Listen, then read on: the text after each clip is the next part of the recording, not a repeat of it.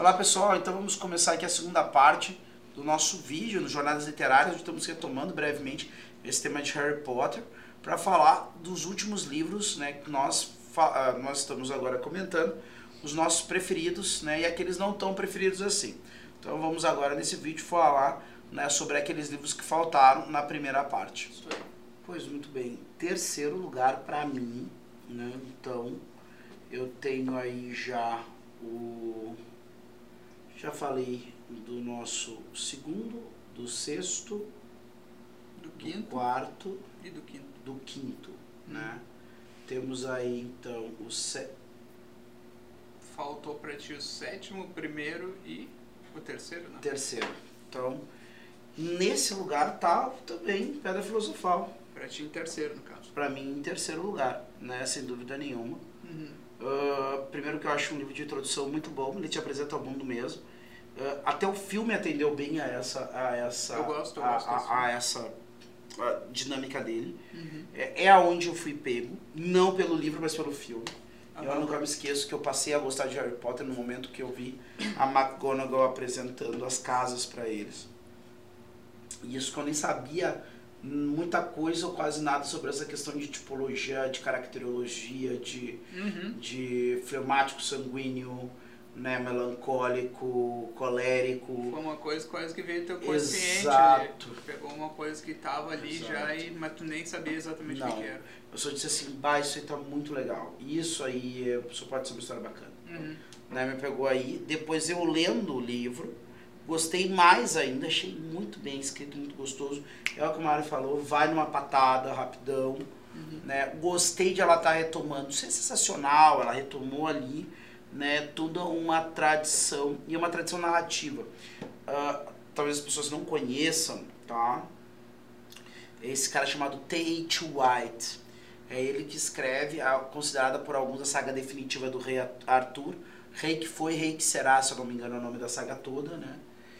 E aí ele tem um primeiro livro que é A Espada na Pedra, né? E aí são cinco livros, na verdade.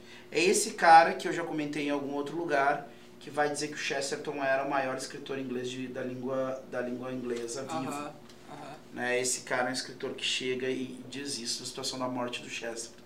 Morreu o maior escritor de língua, da língua inglesa, né? Uhum. Então, e ele faz uma coisa muito semelhante que a gente vai ver depois com Harry Potter, que é fazer a linguagem e os temas da história crescerem, desde um livro quase infanto-juvenil no primeiro, onde o Arthur ele é uma criança, ele é para quem não conhece o Tate White, uh, há um filme bastante famoso da Disney chamado E a Espada Era a Lei, tá? É baseado pelo menos né, nesse primeiro livro. Depois disso ele vai aumentando até chegar na parte mais sombria, até que o último livro, que é o livro de Merlin, é quase uma, uma análise de filosofia da história, assim, Aham. né, a partir do... Então, bem interessante. Para mim a Rowling retoma isso.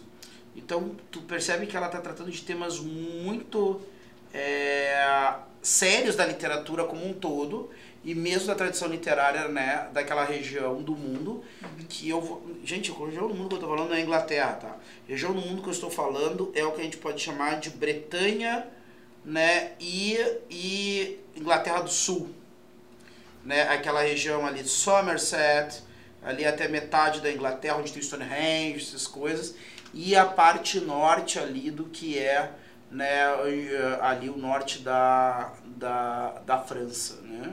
Então existe ali um, um, meio que um códice literário chamado de Matéria da Britânia. Então acho que de alguma forma ela acaba retomando isso quando ela pega e coloca é a figura do Dumbledore, que é uma figura merlínica, Aham. a gente poderia dizer isso com muita tranquilidade, Sim. que está ligado a um elemento né, mágico medieval, que é a questão da pedra filosofal, que para mim praticamente substitui né, uma outra demanda, né, pra, talvez isso acho que é um gênio dela. Uhum. Eu deixar da coisa tão óbvia. Se ela colocasse um graal na jogada, Aham. né, aí ia, ia bah, é, já até entregue, né? Entendi. né? Tem um amigo nosso, inclusive, que falou assim que existe um livro infanto-juvenil, né, que trata disso, né, as crônicas de Avalon, né? Então, eu acho que ali ele ia entregar que ela estava fazendo uma paródia praticamente do, do ciclo arturiano. E quando ela tira o cálice e coloca a pedra filosofal, ela cria uma demanda, né? E uma demanda que depois vai aparecer, inclusive, com características cavalheirescas, se a gente vai olhar o que acontece com o Harry no segundo livro, né? Porque ele é considerado digno de tirar a espada, não Ah, mais da sim. pedra, mas do chapéu, né? Sim, sim. É, a história do cálice volta de maneira velada no cálice de fogo. No cálice de fogo, exatamente, né? Mas de novo escondido ali, né? Exato, mas pegando um aspecto do cálice muito pouco enfatizado, né? Uhum. Como um elemento de juízo, né? Exato, Então, exato. Porque na verdade o cálice julga, né? O cálice, se eu não me engano, é, é Percival que vai, não vai poder tocar no cálice, que vê o cálice passando e não pode tocar. Aham. E depois Galahad, que é o homem de coração puro, pode tocar no cálice. Então o cálice como elemento de juízo, que é uma coisa que é pouco enfatizada, né? Claro, claro, claro. Então, É isso aí. e aí o teu, e o teu terceiro qual é? Terceiro era o, pra mim, Uhum. e aí já, já se nota um elemento muito, provavelmente vai se notar um elemento muito ah, pessoal, né, de, de análise pessoal e, e, e subjetiva, mas pra mim é o o terceiro é o sétimo, né, Uhum. que talvez olhando de fora muita gente vai dizer não mas esse é o mais perfeito né é o que tem o desenlace e tal para mim ele está em terceiro eu acho ele um bom livro Uhum. né como eu li no original né em inglês ah, aí né eu li o sexto e o sétimo né daí claro existe toda a questão da tradução e tudo e para mim eu acho ele muito acho que ela tentou fazer uma coisa tão foda ali então ela, ela carrega muito nas aliterações, assim, ela é, ela é uma escritora, né, quase chega a parecer um Alice no País das Maravilhas, o troço Hum. ali, né? Então é, é, muita, é, é muito jogo sonoro de palavras, até às vezes em detrimento do próprio sentido da frase, né? Então, fica, Uhum. Então eu acho que ele é um pouco forçado nesse sentido. Como eu não li o primeiro, é, Tem primeiro lembrança forte da leitura? Que tu queira citar algum exemplo disso? Não, não vou Não. me lembrar porque faz muito tempo que eu li, Tem mas eu me lembro de- definitivamente desse, desse aspecto. Assim. Tem uma coisa que o pessoal na época tinha é, citado, que é a frase que aparece pro Harry, quando ele se dá conta do que ele tem que fazer com o pomo de ouro, que é open and the close. Uhum. E daí que disseram que em português ficou um negócio. A, a falecida Lia, Lia Willer, ou Lia Weiler, né? Não sei como eu pronuncia o nome dela, o nome dela, Uhum. né? Porque falecida já que Deus a em sua glória. Uhum. né, que teria que traduzir como é, abro no fecho, Uhum. né?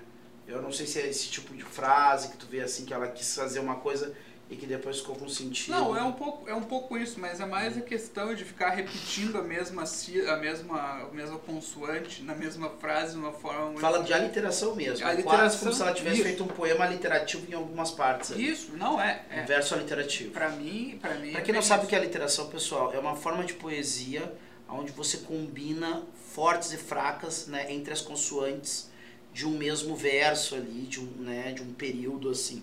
É diferente da nossa poesia em rima, né? Que rima no final É, uma é, palavra com a outra, né? É, é repetição também da, da mesmo, do mesmo som, Do mesmo né? som. O B, B, B, numa Ah. mesma frase ali, várias palavras, não necessariamente no mesmo lugar da, da palavra, né? Pode ser uma no meio, uma no final, mas que fique repetindo aquele som, som. né?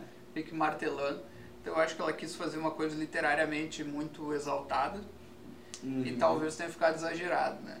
E outro defeito que eu acho, que eu vejo um pouco nesse livro, né? Tu vai falar bastante do, das qualidades depois, ah, né? Então eu acho que ele é bom, né? E Ah. eu acho que é um, é um final satisfatório para a história. Ah, tem toda aquela parte bastante memorável do Snape, né? Aquela, Uhum. toda aquele, aquela revelação bombástica ali, bastante carregada de, de, de emoção, né? Que chega num crescendo assim, no final Claro. até que tu descobre que, que, qual é que era a verdadeira motivação dele e tal. Ah, mas assim, um, um defeito que eu acho da história é que ela é muito perdida, ela, ela não tem um cenário, né? É, é ao aberto, assim, né? Eles estão no campo em algum lugar, ninguém sabe Exato. onde. Isso eu já vi reclamarem também. Então é, é assim, o c- no quesito do cenário eu acho que é um pouco defeituoso, então parece que ela fica meio aérea, assim, a história, né? meio perdida, assim. Daí no final ela volta para Hogwarts, né? Que é a cena, o desfecho da história todo é ali, não poderia ser em outro lugar, né? Então, mas, mas é isso. as considerações. Há muita diferença. É, o meu segundo, particularmente, é o, o famoso Prisioneiro de Azkaban, Hum. né? O que, que eu vou falar do Prisioneiro de Azkaban para dizer que ele é um livro que me marcou? Primeiro que ele é o primeiro livro de Harry Potter que me marcou. Que eu li, Primeiro que tu aliás, né? que eu li. Uhum. Eu me lembro que eu cheguei e numa situação oportuna, eu não tinha os livros, estava na casa de uma amiga e li 50 páginas numa patada, assim. Né, ali sentado no sofá dela. Então, essa é a primeira coisa que me toca. Eu gostei muito da maneira como a Rowling jogou a coisa da viagem no tempo. Eu concordo, um grande foco... Isso, isso eu esqueci de falar que é uma coisa que eu acho negativo, porque sempre que eu vejo viagem no tempo eu já, já não gosto. É, eu não gosto. Eu talvez vou chegar nessa história de viagem no tempo. Mas eu acho bacana como é que ela fechou o círculo, assim, né? É, e é algo que a, ela ten- tá tentando destruir, botando o nome dela nessa porcaria chamada Criança Amaldiçoada. Mas tudo bem, a a criança não sei se é amaldiçoada, o livro com certeza é.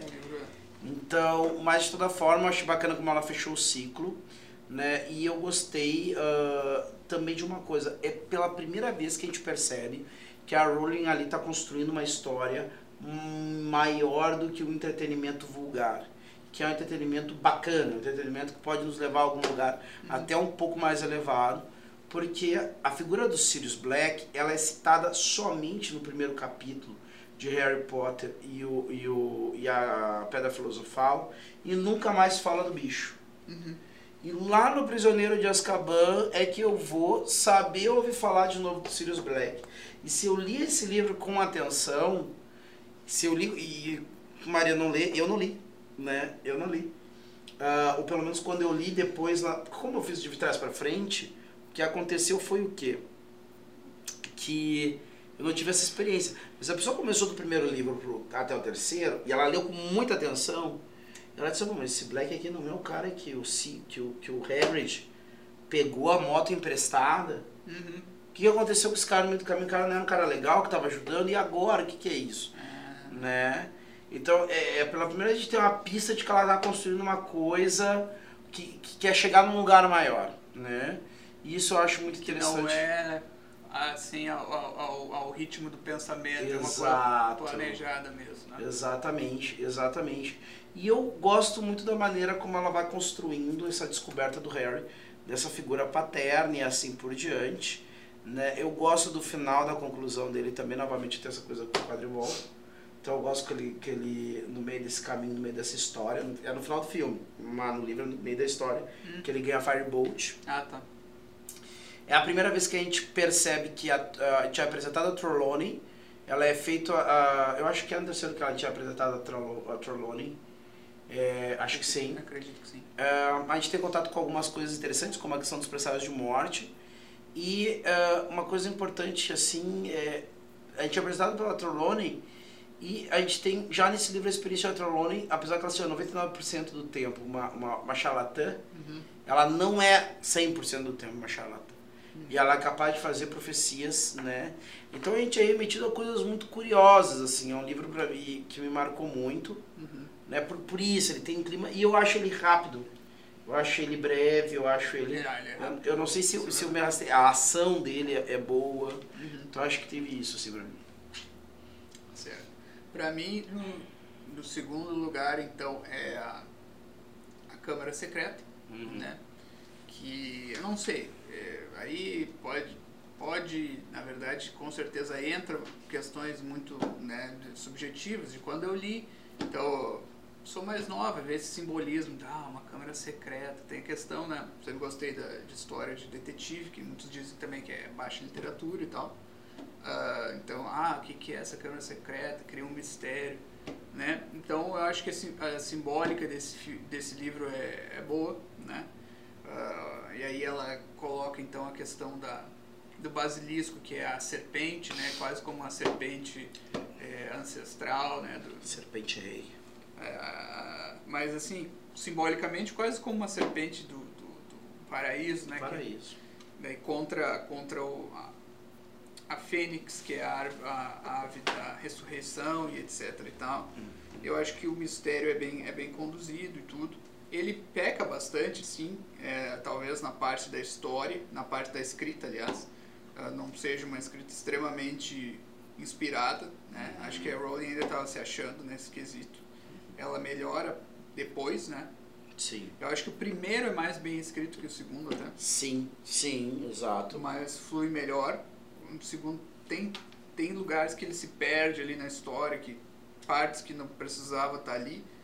Mas também se não tivesse o, o, o livro ia ser muito curto, né? Porque ele já é, já, já é Exato, bastante ele já curto. é curto. Ele é pouca coisa maior que o primeiro. É, ele é, é, se ele é maior é 10, 15 páginas. É, exatamente. assim, né? Então a gente tem essa a- a questão do quase de um oposto do Harry, que é ou de um impostor do Harry, que é o, o como é que é o nome dele? O Professor da o arte. professor Gilderoy Lockhart. Lo- Lockhart, exato, Uhum, né, que é o vaidoso. Exato. É, os dois são famosos. Ele, ele, Ele, é, é ele tipo a figura daquele, do cavaleiro falastrão, né? exatamente um Falstaff. né? É, exatamente, exatamente. E aí, e ele, mas eu acho que ele, ele funciona como figura de, de, de humor. Eu acho que ele é Uhum. engraçado.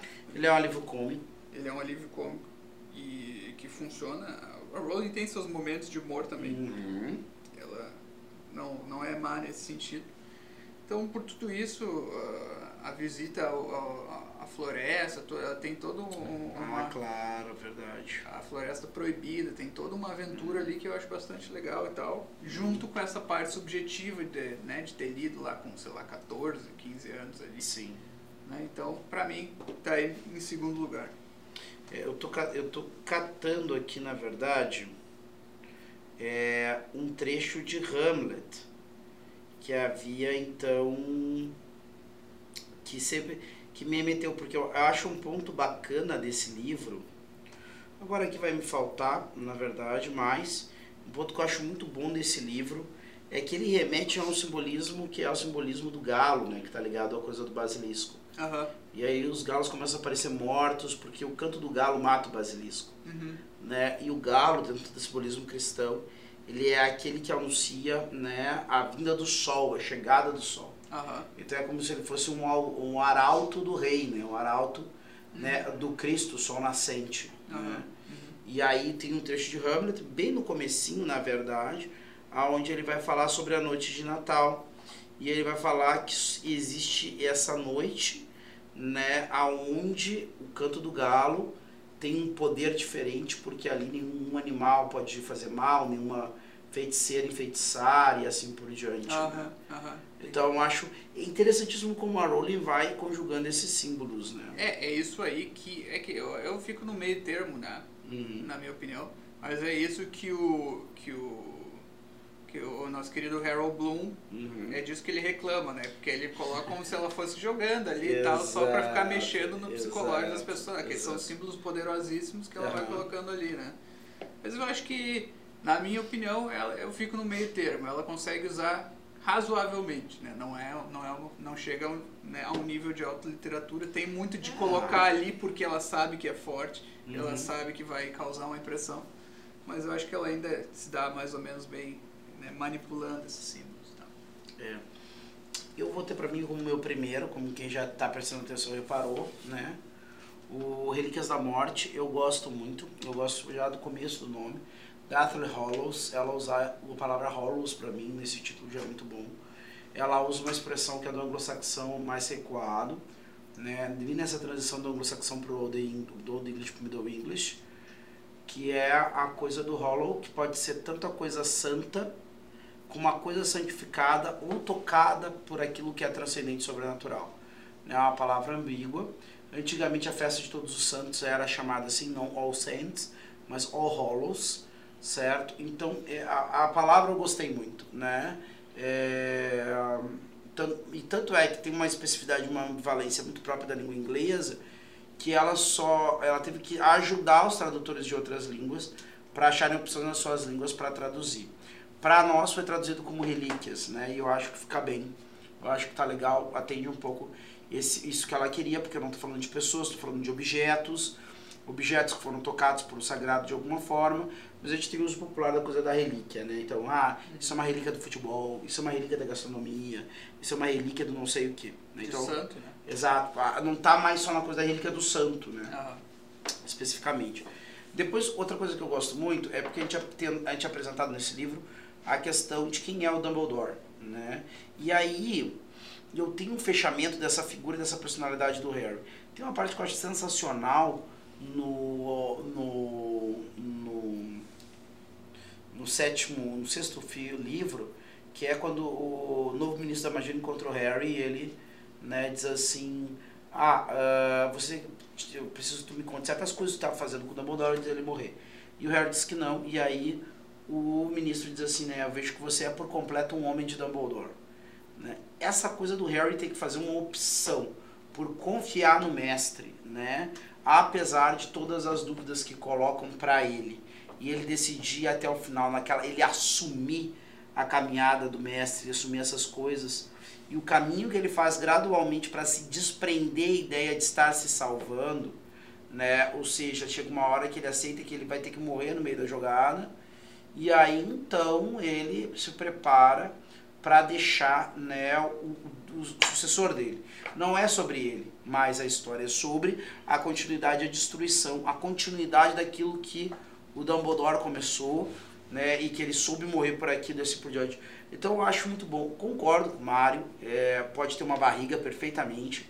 Essa coisa de pulando de um lado, pulando pro outro, não sei o que mais. Uhum. Tem umas partes que a coisa ali ficam, eu acho que pode ficar meio enrolada. Então é claro que a coisa pode ficar aí, né, muito amarrada. Algumas pessoas vão ler o livro e vão sentir isso, porque se perguntam qual é o sentido dessa de zanzar de toda essa forma. Uhum. Mas eu acho que a partir do momento que as coisas se tornam, e talvez até aqui é passagem de pano, tá, pessoal? Não tem que dizer assim, ah, não, isso aqui é assim, eu vou forçar essa barra, mas eu sei que eu tô forçando a barra.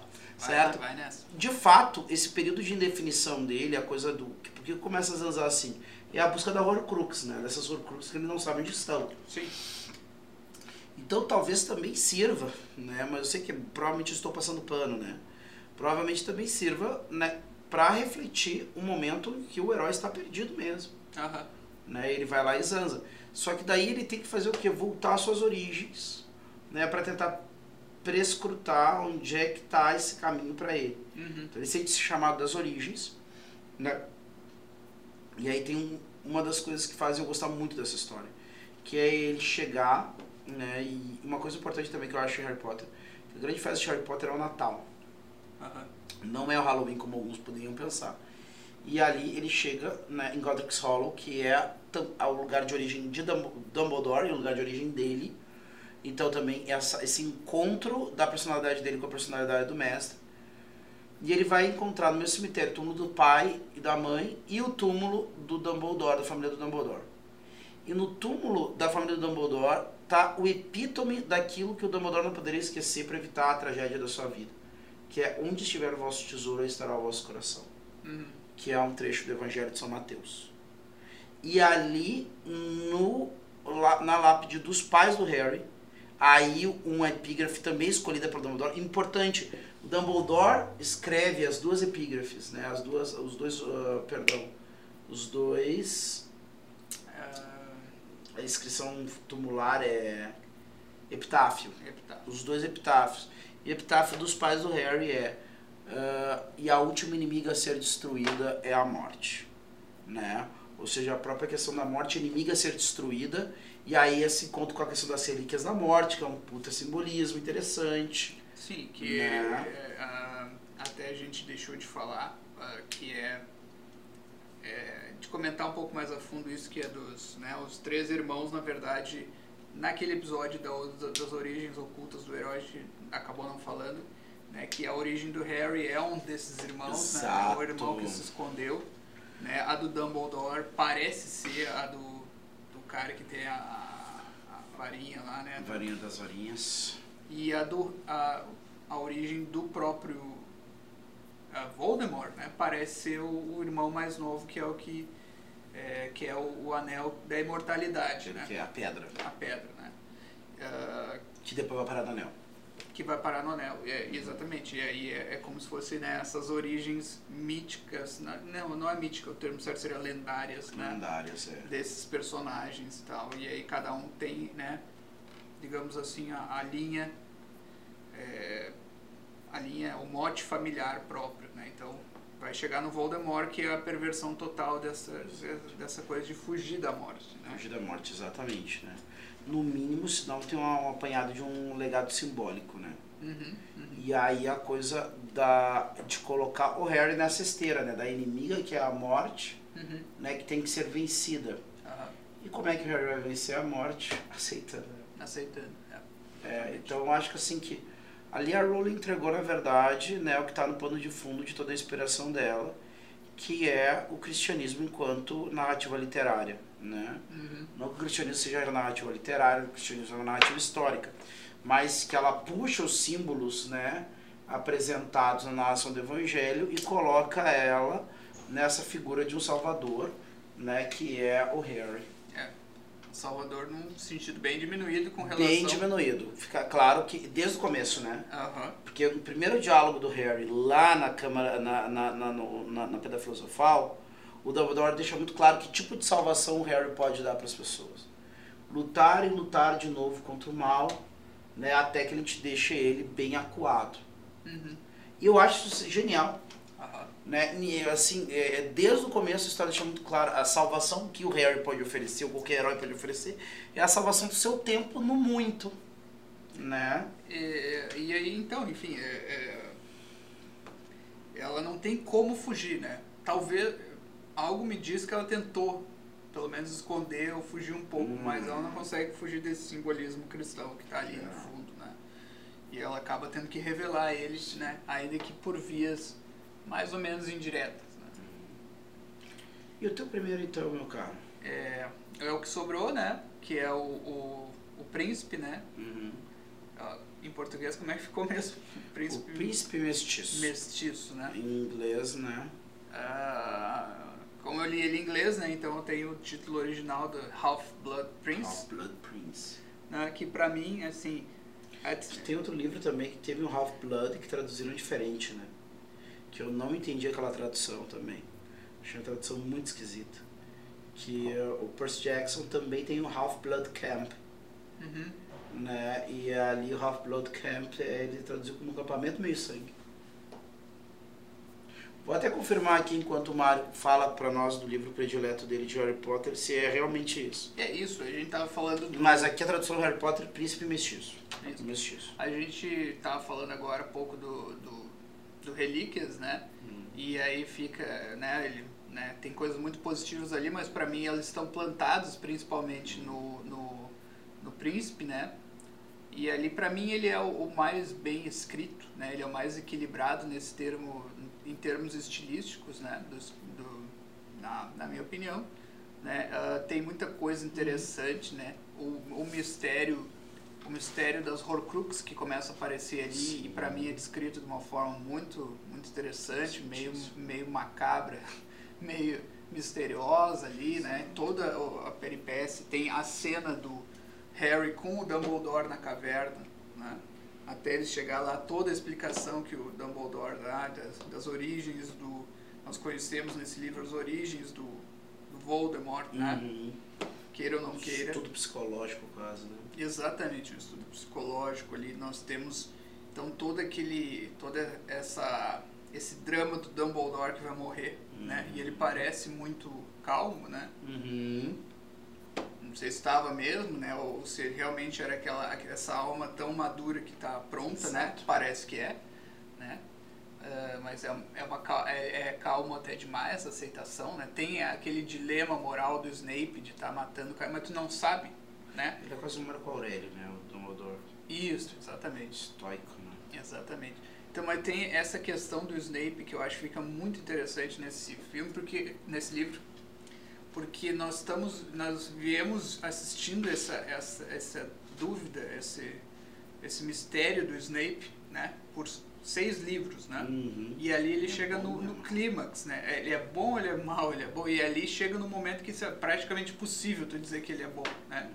A, a Rowling, ela, ele, ela ele mata o cara mais poderoso e o mais importante naquela luta até então, mais do que o Harry, né? Se tu for para pensar até então, na luta contra o Voldemort, né? E aí parece que soluciona, não, no final ele era mal mesmo, né? Uhum. E, e ela coloca de um jeito fica tão bom que tu pega um, um, um, ódio mesmo dele, né? Assim, não, bah, realmente ele era mal, ele estava enganando esse tempo todo, enganou o próprio Dumbledore, né? Quem é esse cara? E aí, pra nota talvez seja um mal entendimento meu, né? Eu não sei por que, que o nome do livro é, é Half-Blood Prince, né? Porque isso não, não parece ter muita importância para a história, o fato de que o Snape no Sim. passado era um cara que se identificava como príncipe mestiço. Tudo bem, o Snape é quase o personagem principal, ou um dos principais, porque ele mata o Dumbledore, né? Naquela cena fatídica. Mas não sei por que, que dá esse, essa ênfase. Acho que é só, é só um título mesmo só um título, de, um título interessante para criar um mistério, né? É, tinha que criar um codinome para esse codinome aparecer no livro de feitiços, aquele que o Harry pega emprestado. Exatamente. E deixar velado até o final. Né? Exatamente. É, mas na hora que revela ali. É. Né? Não faz tanta diferença, tá? Ele era o. Ele era o cara que o Harry utilizou o feitiço. Ele era, ele era muito mais importante como Snape do que como Half-Blood Prince. Sim, sim, né? exatamente isso. Exatamente isso. Mas então, para mim é isso. Esse, ele, tem, ele tem vários mistérios, né? O mistério do que, que o Draco está fazendo, o mistério de que que, que o Slughorn está tá ocultando, né? O mistério. Então, assim, para mim é o, é o melhor, né? De leitura e tal. Ainda que, talvez, se for pegar os elementos que são revelados no último, né? Tenha coisa muito boa ali também, né? até simbolicamente superiores ao, ao príncipe, mas no geral, eu coloco esse como melhor. Perfeito, pessoal. Já temos aí duas partes né, na nossa conversa sobre os melhores, do melhor ao menos ao menos bom, vamos dizer assim, dos livros de Harry Potter. Espero que tenha apreciado, espero que tenha combinado aí. Acredito que no final das contas as listas não diverjam tanto. É, e eu acho que acabamos fazendo aí um arremate, né, uma espécie de uh, sequência, né? uh, um epílogo né, da nossa conversa sobre Harry Potter. Isso, fica mantida aquele, aquela, aquela promessa que, né, se alguém se dispor a pagar um valor uhum. simbólico para ter um, um, curso completo, livro a livro, nós podemos, né, podemos né, com toda a, a, a pachorra do mundo, parar para pensar e mudar de ideia. Exatamente. Então era isso. Ficamos por aí? Ficamos por aqui e até a próxima. Até a próxima.